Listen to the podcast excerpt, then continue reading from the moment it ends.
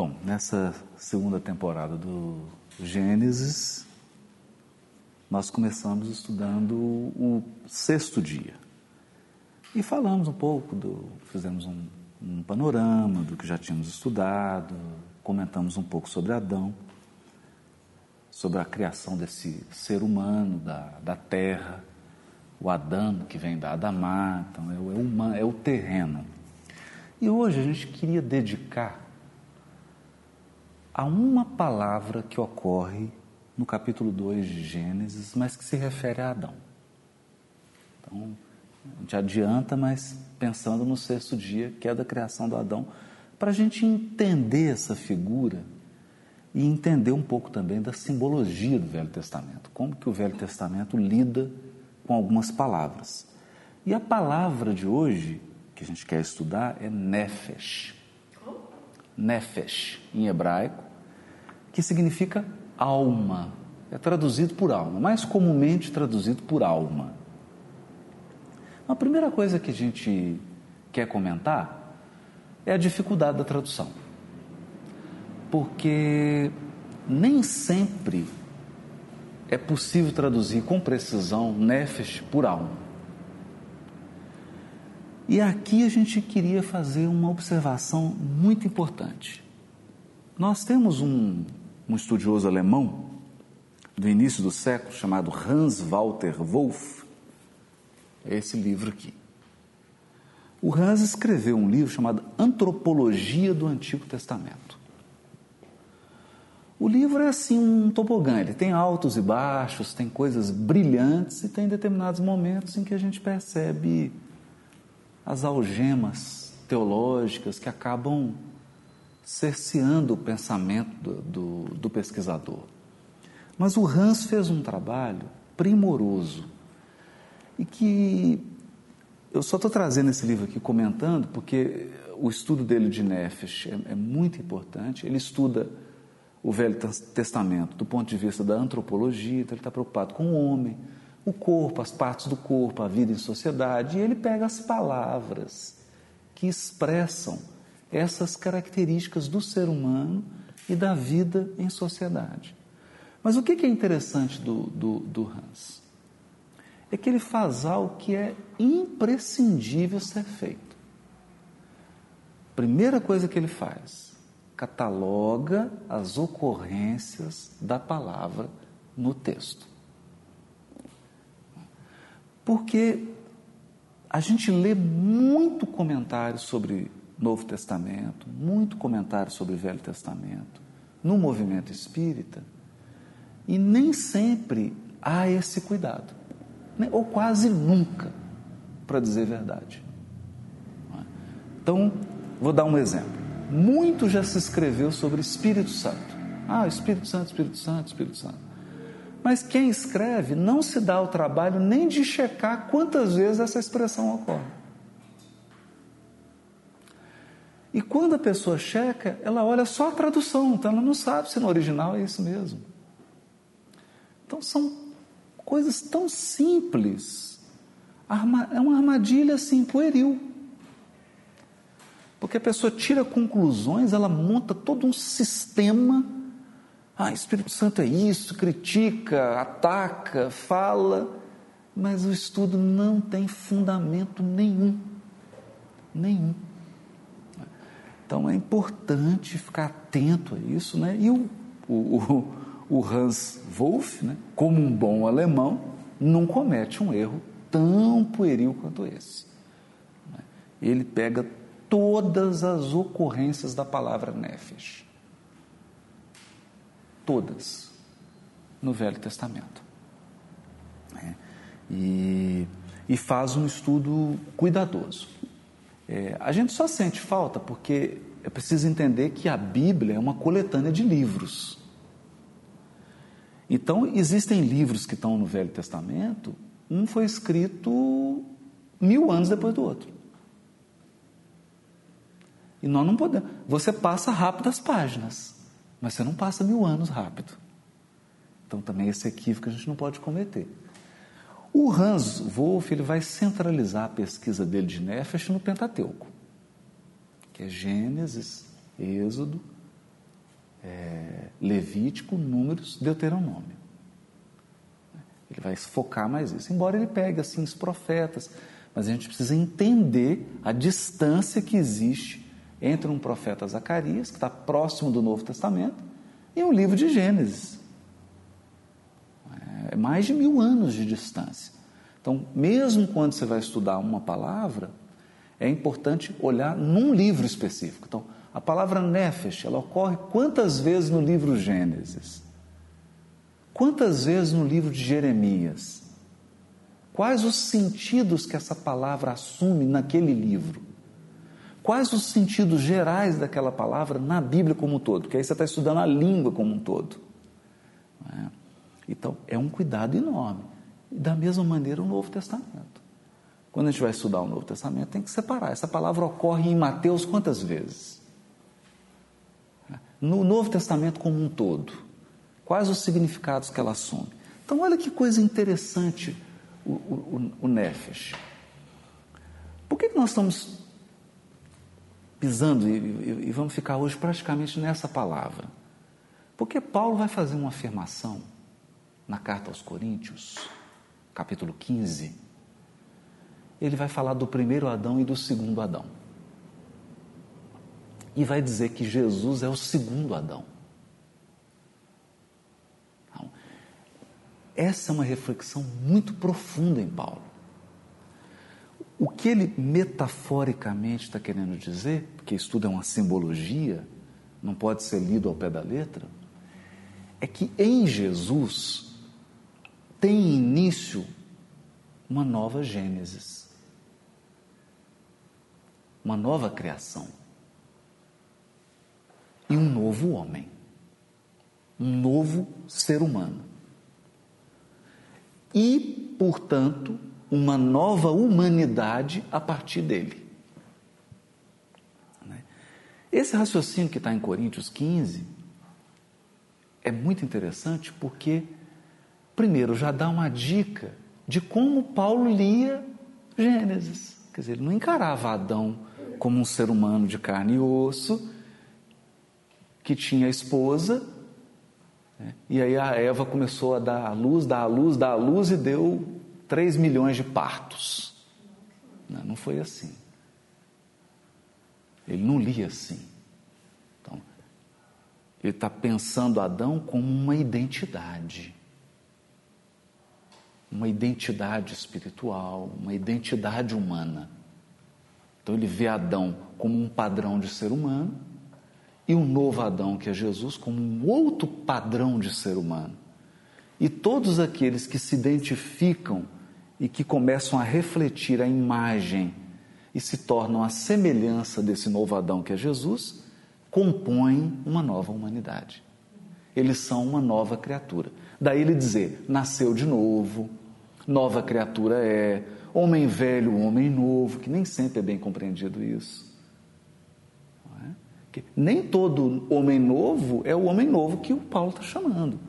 Porque o homem novo para ele é aquele caráter que, que nasce moldado no caráter do Cristo. Então, não basta mudar, tem que mudar e refletir os padrões do Cristo. Aí é uma nova criatura na terminologia de Paulo. Então, olha que pensamento interessante, uma reflexão muito interessante essa. E aí ele vai dizer o seguinte: que o primeiro Adão era uma nefesh, uma alma vivente, uma alma viva que já é estranho. Uma alma viva, mas tem alma morta? É a primeira pergunta. Uma alma vivente, mas tem uma alma morta? E o segundo Adão, que é o Cristo, é um espírito que dá vida. Vivificante, às vezes é traduzido, mas vivificante eu acho que fica meio esquisito. A tradução não fica tão feliz, né? Ele está dizendo que é um, um espírito que dá vida, um espírito que faz viver, que insufla a vida. Então, olha que interessante. Né? Um é um ser vivo, o outro não, ele gera vida. Um é alma, o outro é espírito. Então é desafiador, é bem desafiador. E de fato, de fato, e aqui, quando a gente lê em Gênesis, é, no capítulo 2, né, diz assim, e que, que Deus, né, o Senhor Deus, formou o Adão, o ser humano, da poeira da Adamá, o Adão da Adamá. Então tem uma, uma rima interessante. Quer dizer, Deus formou o terreno da poeira da terra, mas ele soprou. Soprou no sentido de encheu, como se fosse um balão. Encheu, insuflou. Insuflou é uma tradução melhor. Insuflou nas narinas dele um ó, nishamá. É a mesma raiz de nefesh. Um, um, um, um ar. Aqui ele põe um alento, uma respiração. Uma respiração de vidas. Vida aqui está no plural. Interessante e se tornou o Adão um nefesh,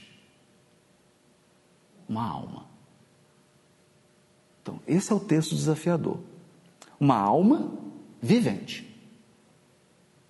Uma alma viva, que tem vida. Bom, aí o texto fica. Né? Então, o que, que o Hans vai trabalhar aqui? Olha que interessante. É...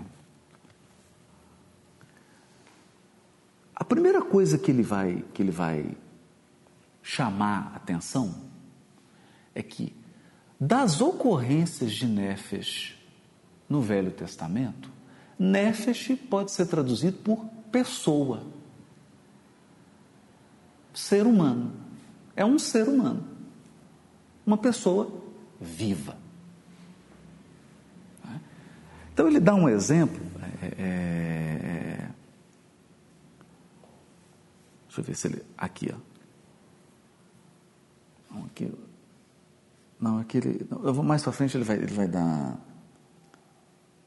É, em Salmo 107, por exemplo, por exemplo, o texto diz assim: que famintos e sedentos, cuja nefes desfalecia.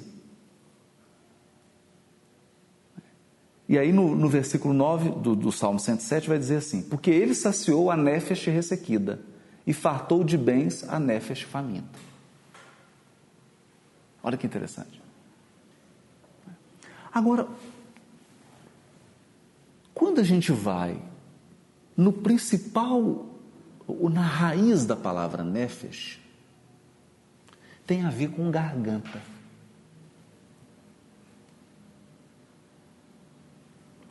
Então a origem de Nefesh é garganta. Garganta, boca, quer dizer, todo o aparelho respiratório e parte do aparelho digestivo. Então, essa parte toda, boca, língua, garganta, que é usada para comer e para respirar. E aqui eu faço uma pausa. Tá complicado? Não. Vai ficar simples. O hebraico é uma língua concreta. Concreta. A abstração vem da interpretação, não da língua. Então, o texto é sempre concreto. A hermenêutica é abstrata.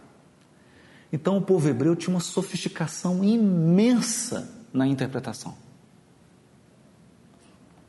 A interpretação é tão sutil que você tinha os doutores da lei, os sábios, e por vezes a pessoa passava 30, 40, 50, 70 anos estudando, como passa até hoje, um mestre da Torá. A vida inteira estudando. Porque a abstração está na interpretação, não no texto. O texto é concreto.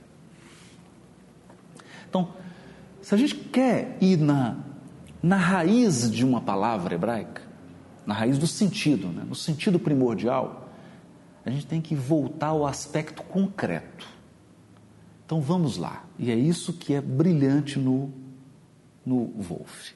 Porque ele vai ligar as palavras aqui que ele está pesquisando a aspectos concretos do ser humano. E qual que é o aspecto concreto de Nefesh?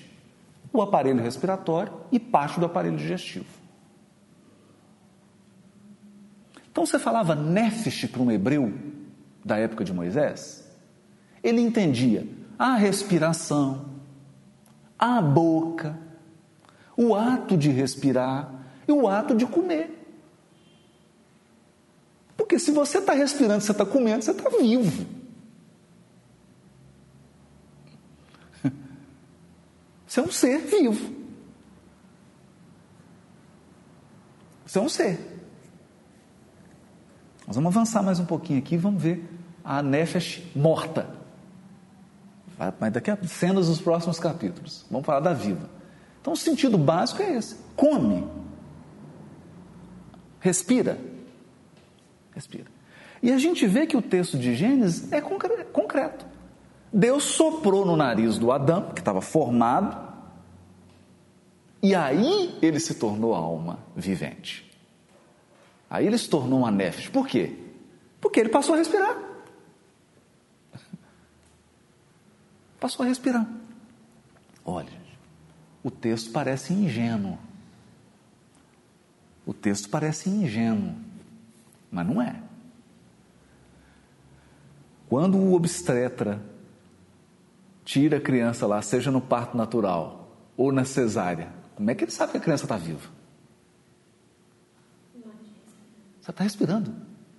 A primeira respiração é o sinal de você falar assim: estou vivo, nasci com vida. É concreto isso. É só respirar. Tem nefesh. Fez o parto, tirou a criança, não está respirando, não tem alma.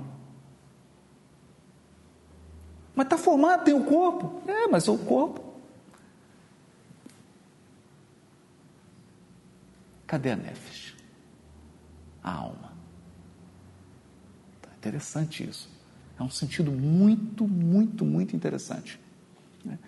E ele ressalta esse sentido concreto num texto de Isaías capítulo 5, versículo 14. O texto diz assim: A mansão dos mortos abre a sua nefesh, escancar a sua boca desmensuradamente. Aqui nós temos a, a, chamada poesia em X, que é a rima de ideia.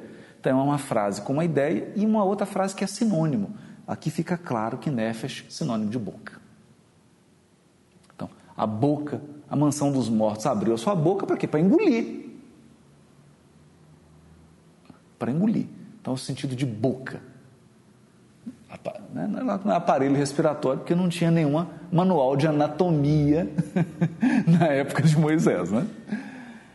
Mas era a boca no sentido de comer, de respirar, etc. Goela, boca, garganta, narina, né? Bom, o órgão de ingestão de alimentos, o órgão da respiração.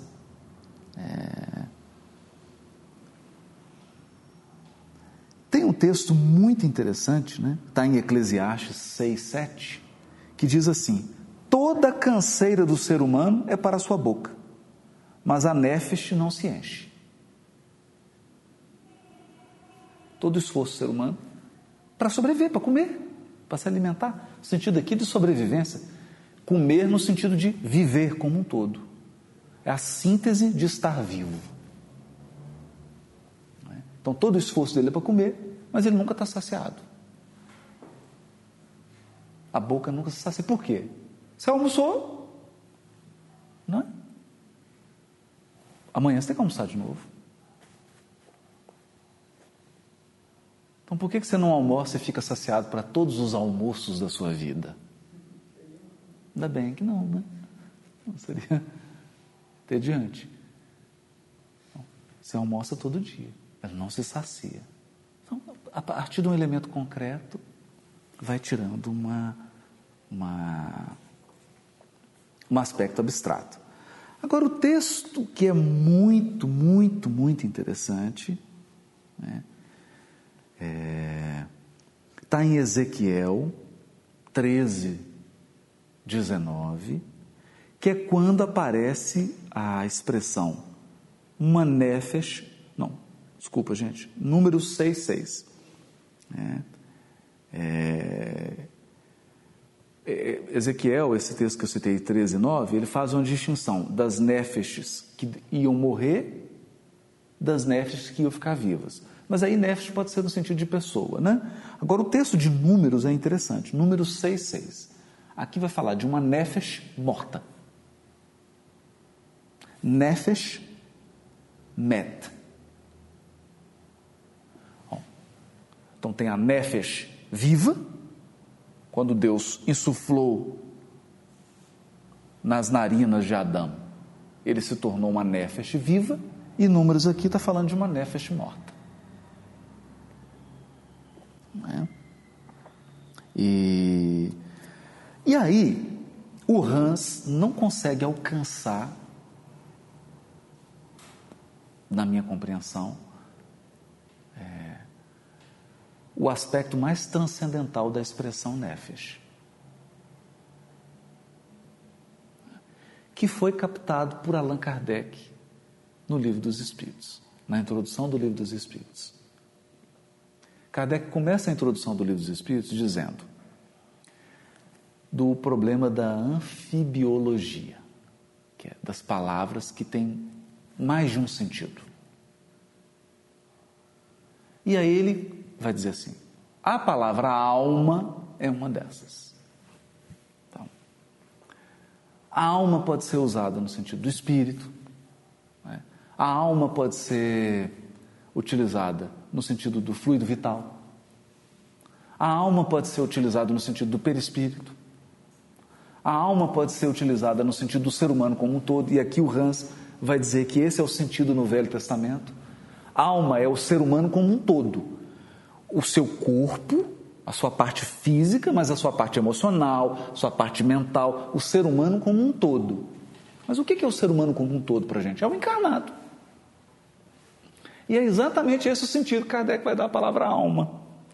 Ele vai dizer que ah, neste livro utilizaremos a palavra alma com o sentido do espírito encarnado. O que é o espírito encarnado? É o espírito adamizado. Fica estranho, mas. Não? E quando você encarna, você vira Adão. Porque você é terreno. Você agora é um ser humano terreno, corporificado materializado, condensado com a substância, com a matéria da Terra. E já comentamos aqui que o livro dos Espíritos também vai trabalhar um aspecto muito interessante, que se o espírito muda de um orbe para o outro, tem que trocar a matéria do perispírito, né? tem que trocar de perispírito. Porque o perispírito é formado com os fluidos do orbe. Ou seja, qual é a matéria que é o nosso verdadeiro corpo físico, que é o perispírito? Porque o nosso corpo físico mesmo é só uma veste. É só o pó da terra. Olha a sutileza. É só o pó. É só a superfície. O corpo mesmo físico, o corpo terreno, é o perispírito que é formado dos fluidos da Terra e tem um tempo de duração, segundo André Luiz na Evolução em Dois Mundos. Tem um tempo de duração. Então, esse é o Adão. É o terreno. É a alma encarnada. Daí, números dizer, número 66, a alma morta. Dizer, a alma que desencarnou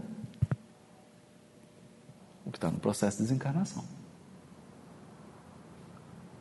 Vai se tornar espírito. Interessante, né? Então,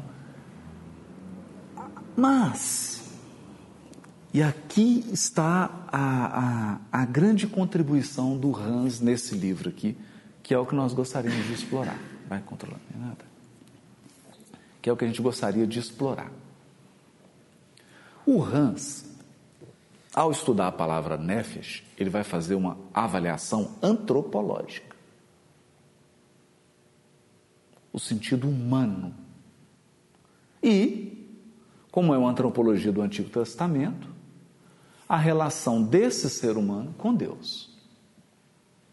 Então, várias palavras são usadas no Velho Testamento para descrever o ser humano. Vamos dar alguns exemplos aqui.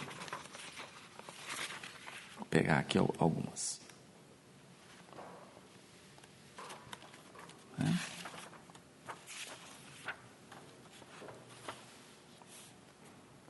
É? Então, coração é uma delas. Alma, nefesh. Carne, carne é uma palavra. Né? É... Opa, e espírito. Palavras utilizadas. Eu estou no índice aqui, porque eu acho que no índice ele, ele, ele dá. Ele dá. É, coração, alma, carne e espírito. São quatro palavras para designar ser humano. Evidentemente que quando o texto bíblico usa uma dessas palavras, ele está querendo focar um dos aspectos do ser humano. É? Algum aspecto que se sobrepõe. O que, que ele quer focar? Quando se utiliza a palavra nefesh, ele quer dar um, um relevo à ideia do, da necessidade, da fragilidade do ser humano enquanto um ser necessitado. Então vamos lá. Nefesh é a garganta, é a boca, é por onde você respira, por onde você come. Então, o que, que isso significa? que a nefesh tem que se alimentar constantemente. Ela necessita do alimento. Ela precisa de alimento. E no alimento nós estamos dizendo sustentação da vida. Então aqui você pode incluir tudo. Necessita de abrigo, necessita se vestir. É frágil. Tem necessidades físicas, emocionais, psicológicas, intelectuais. É o ser humano necessitado. É. O bonito é quando o texto do Velho Testamento faz uma oposição de Deus e da Nefesh. Porque qual a necessidade que Deus tem?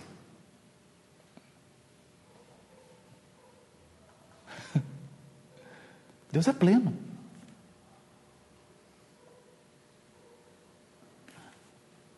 Há uma, um trecho bonito no livro de Jó, que Jó tem uma hora que ele fica bravo, né? Já tá, fica bem bravo.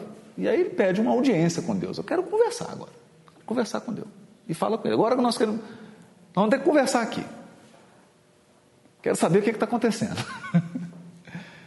e aí o texto diz assim: Deus conversa com Jó dizendo: tudo bem, só que tem um detalhe.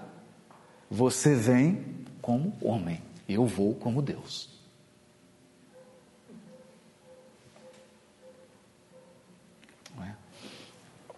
Então, o primeiro.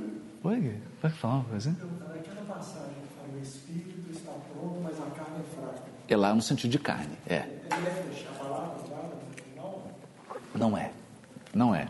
Aí uma outra palavra que é, que é muito interessante também, que quando se usa a palavra carne, né?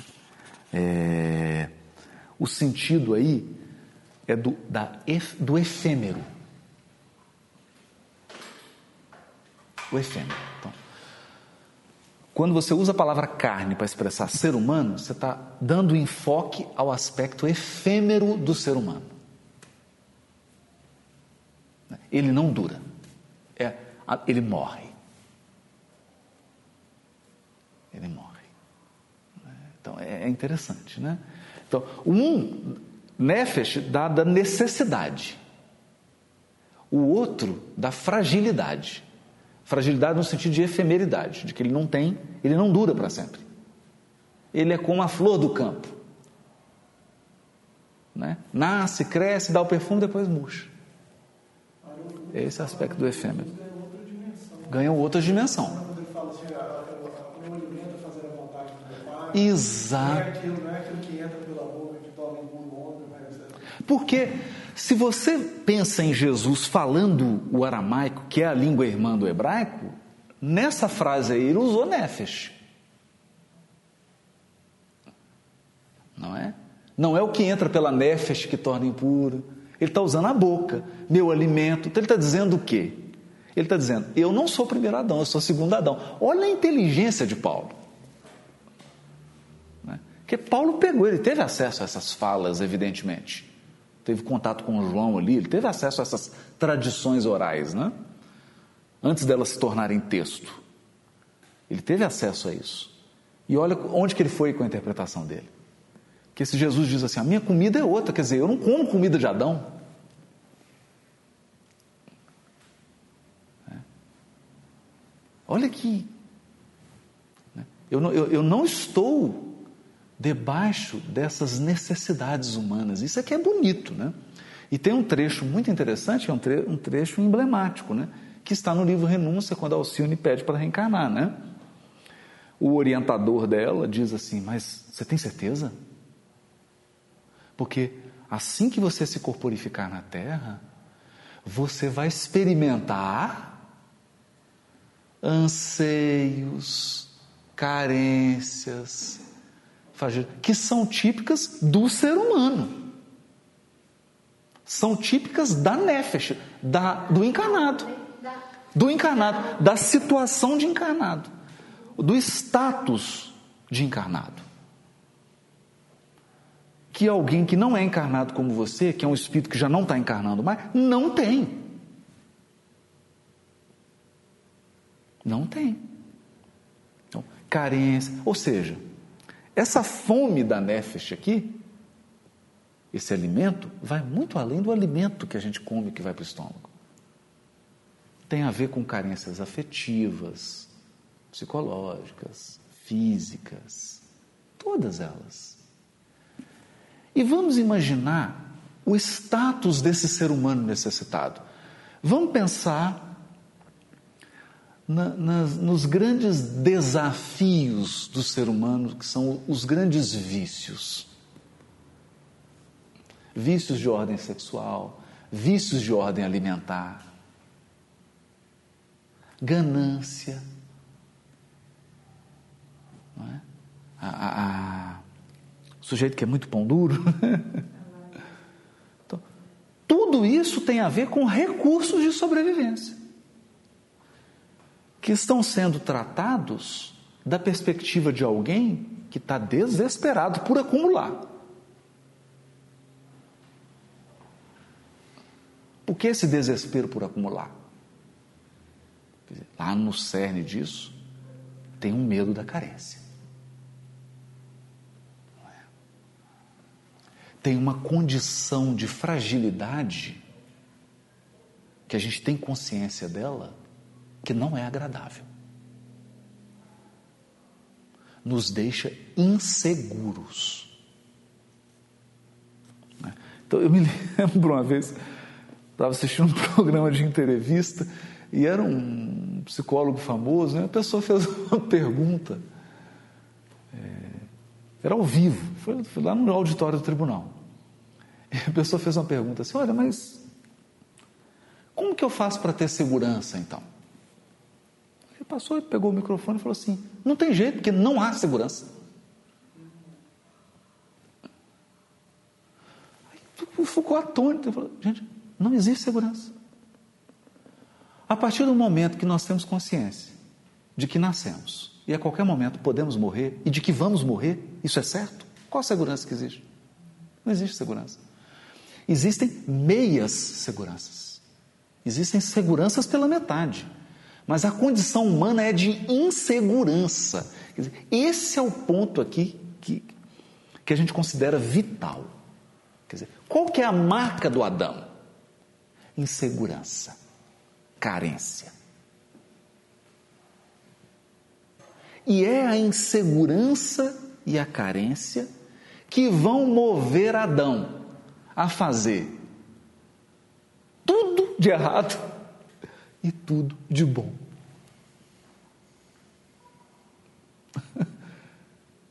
Então, se a gente lê o livro de Gênesis, que é o livro das genealogias, hein? Começando pelo patriarca Adão. Todas as histórias que estão em Gênesis, em Gênesis são histórias que vão re, ressaltar, que vão tirar uma lição da fragilidade, da carência, da necessidade, da insegurança humana. O que o ser humano faz por conta da sua carência, por conta da sua insegurança, por conta da sua fragilidade. Esse é o estatuto do Adão. Então, ele trai, ele abandona, ele desiste, ele fere, ele mata, ele ataca, ele mente, ele ilude, né? ele rouba, ele expolia, tudo para satisfazer essa garganta insaciável. Você, acha que a citação de Jesus aqui são, que é tão controversa, né, porque me abandonaste, é, é a afirmação dele da vitória sobre aquela carência? Eu tenho total certeza disso. Porque é muito bonito pensar é. dessa forma, ou seja, ele está recuperando o Adão, o primeiro Adão e a vitória do segundo. Ele está recuperando, é isso que o Paulo vai dizer, quer dizer, ele está recuperando o projeto original do que o Adão deveria ser. Por isso depois vem entrega, né? do que eu te entrego minha nefes.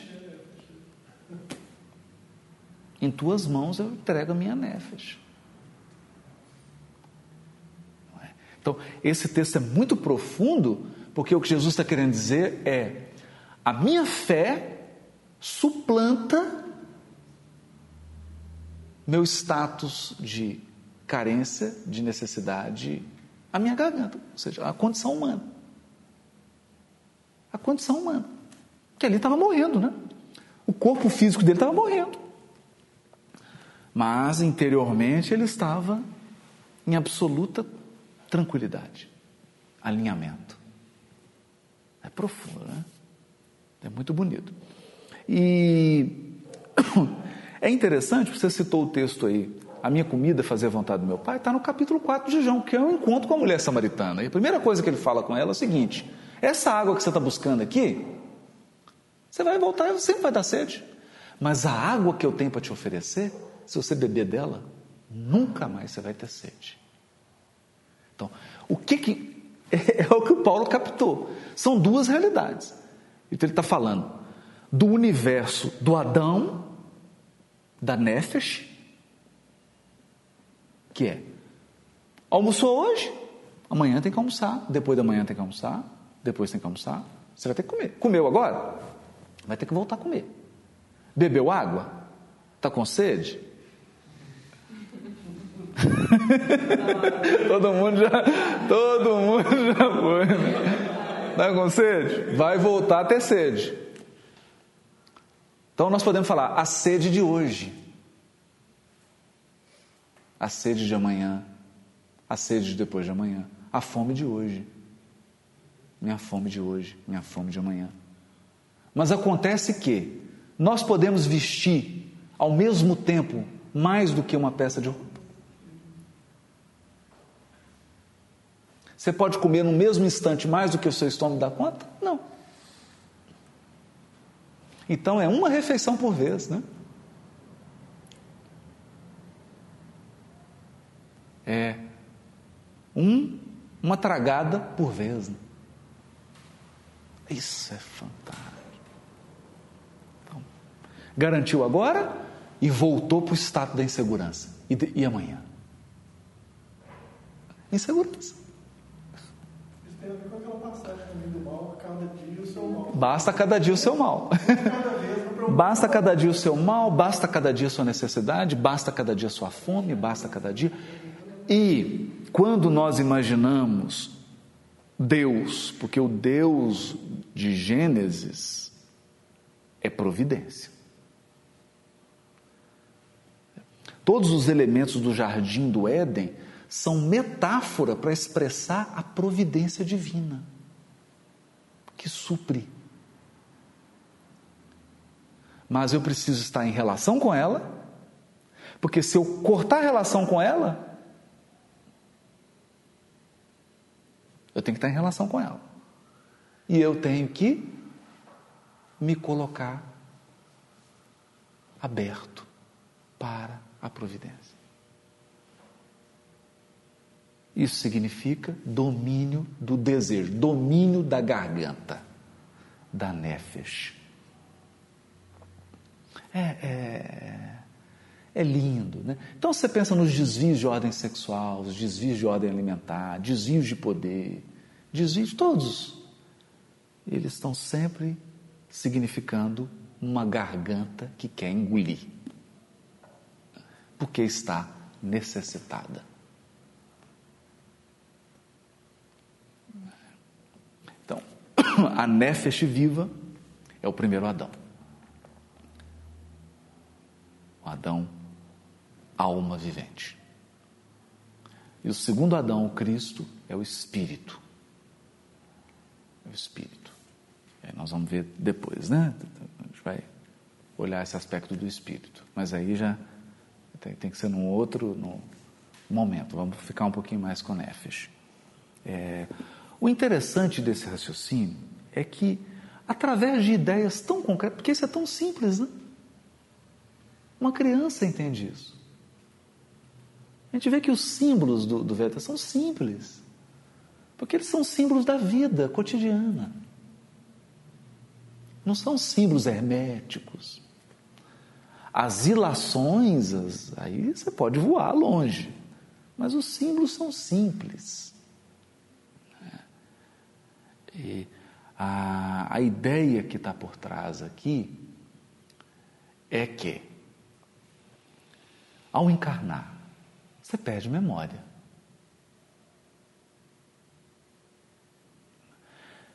Pensa nesse elemento, a insegurança que isso gera. É? A gente já encarna um choque de insegurança, você perde memória.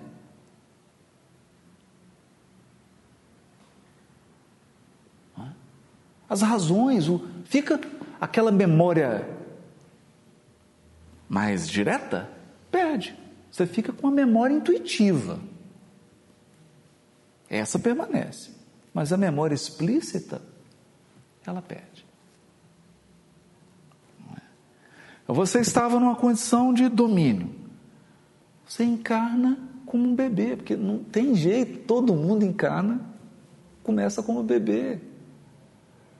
E qual é a situação do bebê? absoluta dependência. É o filhote mais dependente da natureza, é o do ser humano. Não, não tem outro mais frágil. Não tem. Porque ele depende 100% de outro para sobreviver. Olha, montando um histórico aqui. É. Ao longo da vida, grande parte da vida, grande parte das suas ações, do seu projeto de vida, estão destinados a suprir necessidades físicas. Que todos temos que suprir. Não é opcional. Tem que respirar, tem que comer, tem que dormir, se abrigar, etc, etc. Isso para citar as mais básicas. Né? For entrar nas emocionais, nas psicológicas, aí, aí vira um rol gigantesco. Então, esse é o estado de total fragilidade. O Adão é poeira da terra, é pó. Ele veio do pó da Adamá e volta para o pó. Mas o Adão, enquanto essa expressão de fragilidade, essa alma que está viva, mas que vai morrer. Essa pessoa que está sujeita ao fim, à morte. E tudo, tudo, qual que é o signo, a marca do status adâmico? Morte. Tudo termina. Tudo termina. Tudo. Tudo. Então, a cidade da sua infância não é mais a cidade da sua infância. Tem até um poema do Drummond, né? Você voltar lá hoje, é outra cidade que está lá. Não é aquela da sua infância. Aquela da sua infância só está agora na sua memória. Né? Aquela criancinha que você brincava com ela na rua não existe mais, porque hoje ele é um adulto como você, é outra pessoa. Se você encontrar, talvez você nem reconheça quem é. Então, são ciclos que vão se fechando, coisas que vão acabando.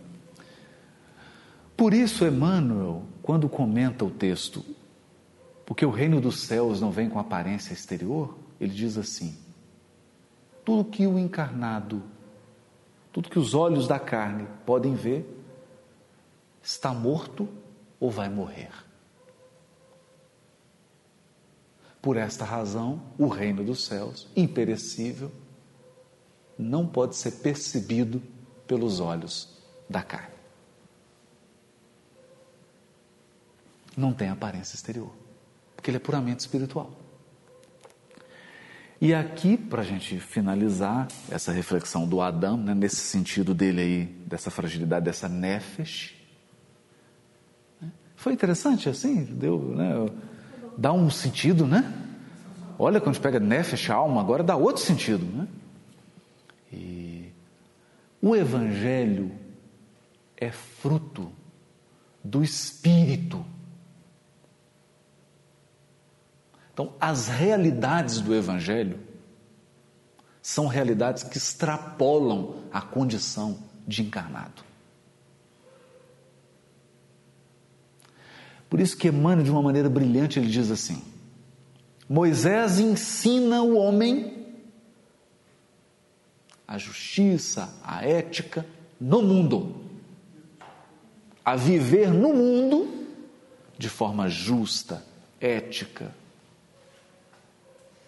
conectado com Deus. Então, no Monte Sinai, ele usa bonito, né? No Monte Sinai, Moisés recebe as tábuas da lei e ensina o homem a viver de modo justo. Com o Cristo, no Monte Tabor, o homem aprende a desferir o voo sublime rumo à espiritualidade superior. Então, o que significa isso? Evangelho é transcendência humana. Transcendência humana. Que se aplica à vida aqui. Mas é transcendente. É uma realidade transcendente. É outra lógica. Não é a lógica da Nefesh. Não é. Se alguém for pegar sua túnica, você dá a capa? Não é a lógica da Nefesh, é outra lógica. É a lógica do espírito. E aí nós vamos ver. A gente vai estudar o Ruach, o espírito, os sentidos que essa expressão tem, são maravilhosos. Né? Mas por hoje, a gente fica na Nefesh e já começamos a perceber o Adão, o encarnado a característica principal do encarnado. Qual que é a nossa condição? A condição humana. E como Jesus disse para Mateus, né? Levi, mais tarde perceberás que o homem é mais frágil do que perverso. Há mais fragilidade no encarnado do que perversidade. Às vezes tem perversidade, até muita, mas tem mais fragilidade. É o Adão.